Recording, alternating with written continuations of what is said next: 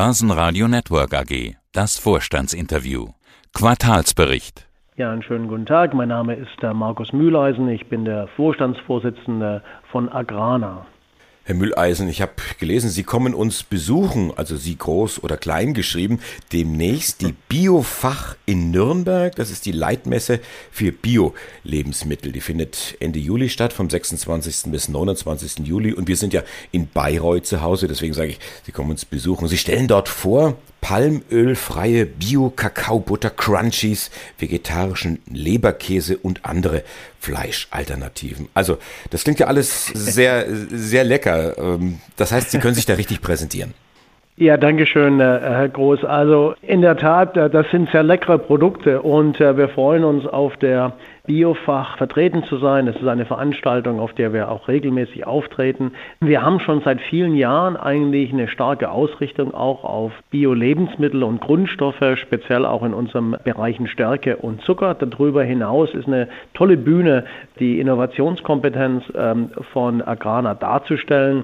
Und äh, die Produkte, die Sie gerade da aufgezeigt haben, das sind einfach Produkte, um eben unseren Kunden zu zeigen, zu was wir alles äh, in der Lage sind. Und äh, brauche ich Ihnen nicht zu erzählen, dass auch gerade dieser ganze Fleischersatzbereich, also Protein, Proteine aus pflanzlichen äh, Quellen, dass das natürlich ein, ein wachsender Markt ist, wo wir auch schon in äh, verschiedenster Form sehr aktiv sind, äh, auch zum Beispiel in unserem Bereich äh, Fruchtzubereitungen, wo wir bereits heute auch schon mit vielen Herstellern von Milchersatzprodukten zusammenarbeiten. Und äh, wie gesagt, also hier können wir eben unsere Innovationskompetenz auf der Biofach sehr schön äh, darstellen. Auf der anderen Seite sind die Zeiten ja nicht so ganz einfach. Wir sprechen über hohe Energiepreise. Ja, wenn wir Energie überhaupt bekommen. Und ich habe gelesen, Agrana rüstet um von Erdgas auf Erdöl. Also das heißt, wenn der Putin da jetzt wirklich äh, zumacht, dann lachen sie sich mehr oder weniger ins Fäustchen. Es geht auch irgendwo anders.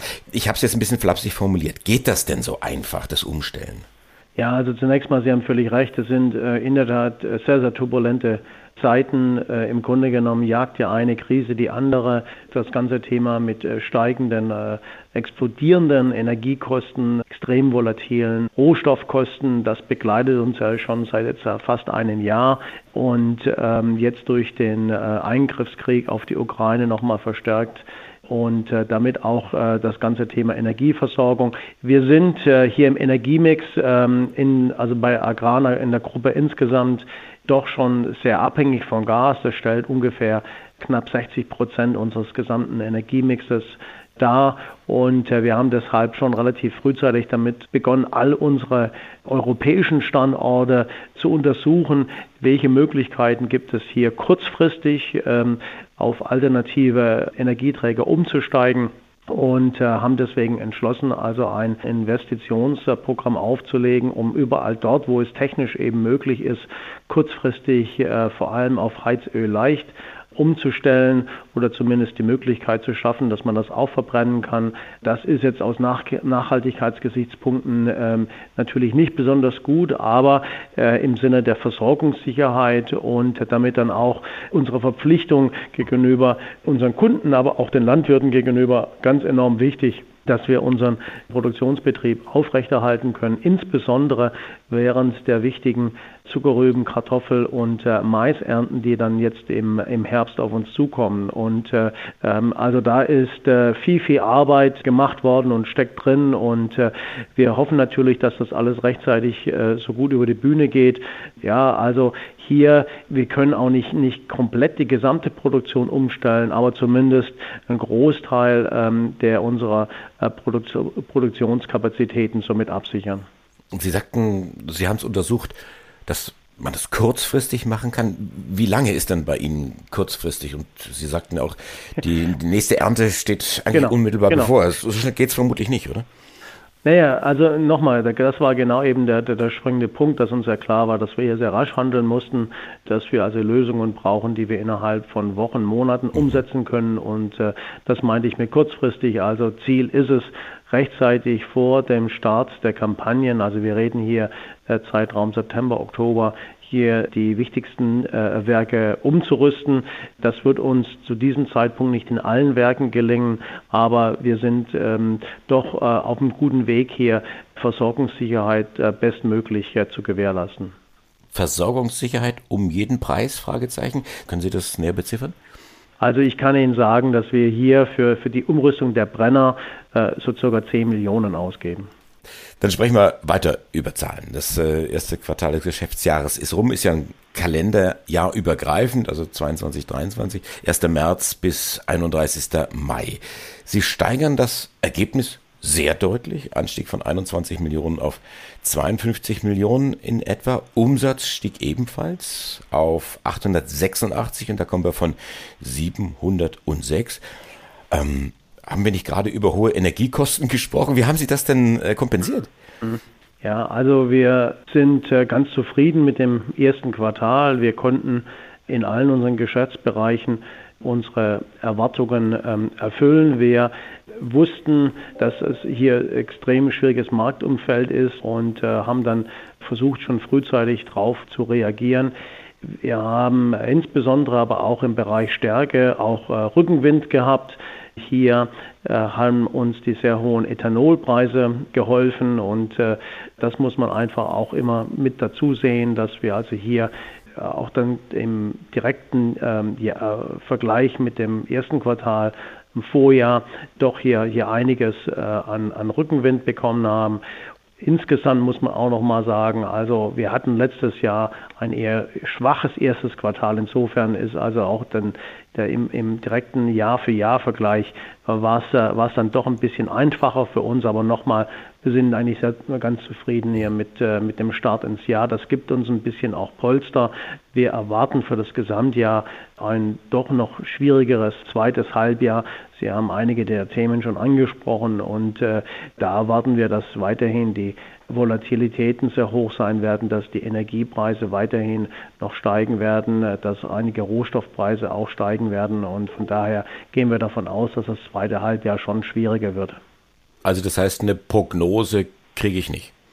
Also nur insofern, dass es äußerst schwer ist, hier eine, eine, belastbare Prognose abzugeben. Wir haben im Rahmen unserer Guidance für das Gesamtjahr angekündigt, ähm, dass wir unser, unser Ergebnis gegenüber dem Vorjahr äh, sehr deutlich verbessern werden. Aber hier muss man natürlich auch noch mal fairerweise dazu sagen, dass unser Ergebnis letztes Jahr doch noch mal belastet war, auch schon von sehr hohen Sonderabschreibungen wegen des Krieges in der Ukraine. Also wir haben unsere Assets, äh, aber auch äh, Goodwill um äh, knapp 70 Millionen Euro wertberichtigt aufgrund des Ukraine-Krieges. Und ähm, insofern also auch das letztjährige Ergebnis aus diesem Titel heraus ein schwaches Jahr und das werden wir dieses Jahr aller Voraussicht nach dann doch deutlich übertreffen. Nochmal zu den Zahlen. Sie hatten gesagt, Ethanol hat sich stark entwickelt, vor allen Dingen was das Thema Preise ja. angeht, auch jetzt im Vergleich nicht nur äh, Year to Year oder äh, Quartal zu Quartal. Hat sich auch die Nachfrage entsprechend entwickelt und liegt das möglicherweise ja, an den gestiegenen Preisen für Öl und damit Benzin, dass da die Kunden ausweichen, ausweichen müssen? Also Sie haben vollkommen recht, dass es hier einen Connex gibt. Also äh, immer dann, auch wenn die wenn die Energiepreise hoch sind, steigen in der Regel auch dann die Preise für Bioethanol.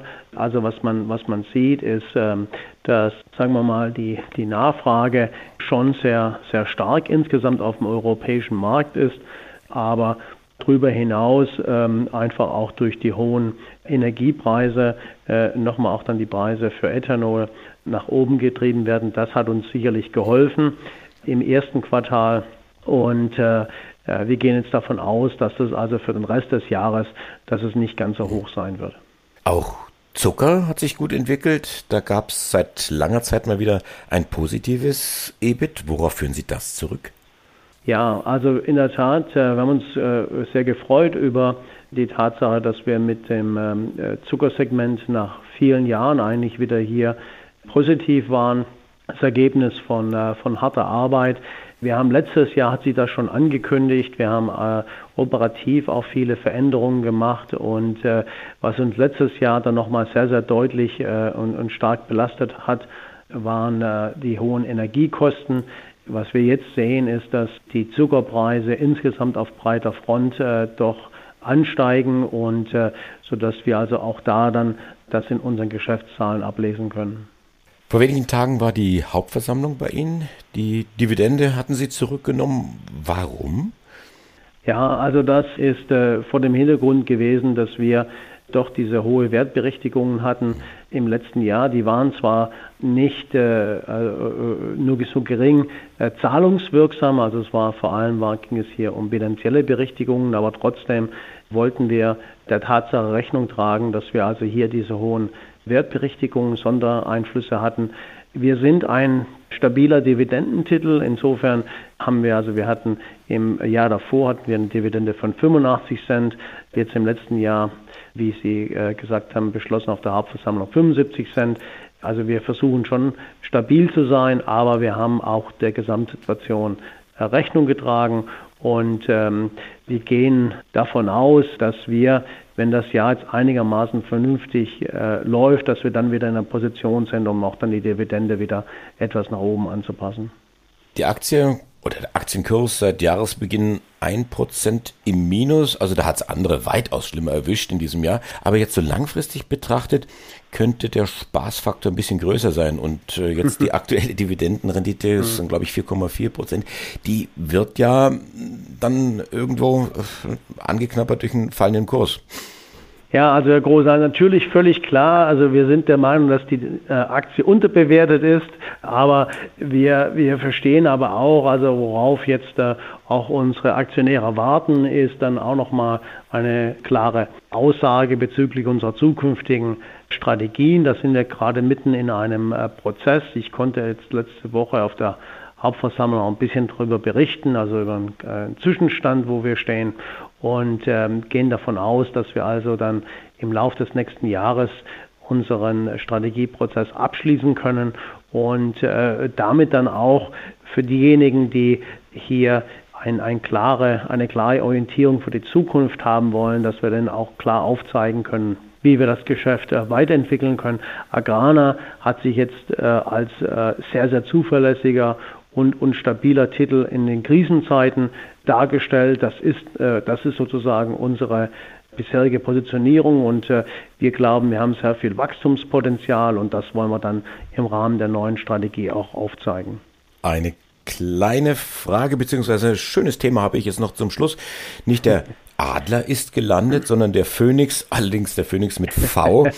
ja, ist ein bisschen äh, Kino für den Kopf. Wie wichtig ist denn dieser Phönix, der Nachhaltigkeitspreis der Börse Wien für Sie? Ja. Das ist schon, schon wichtig, weil es ähm, zeigt, dass der Kapitalmarkt hier unsere Anstrengungen im Bereich Nachhaltigkeit schätzt. Ähm, wir haben jetzt äh, diesen Preis zum zweiten Mal in Folge gewonnen. Dann kann man auch eine gute Konsistenz erkennen und eben, dass wir weiter an diesen Themen arbeiten. Wir sehen Nachhaltigkeit äh, als große Chance für Agrana. Wir sind da sehr hart dran am Arbeiten, auch gerade mit unseren äh, Partnern auf der landwirtschaftlichen Seite.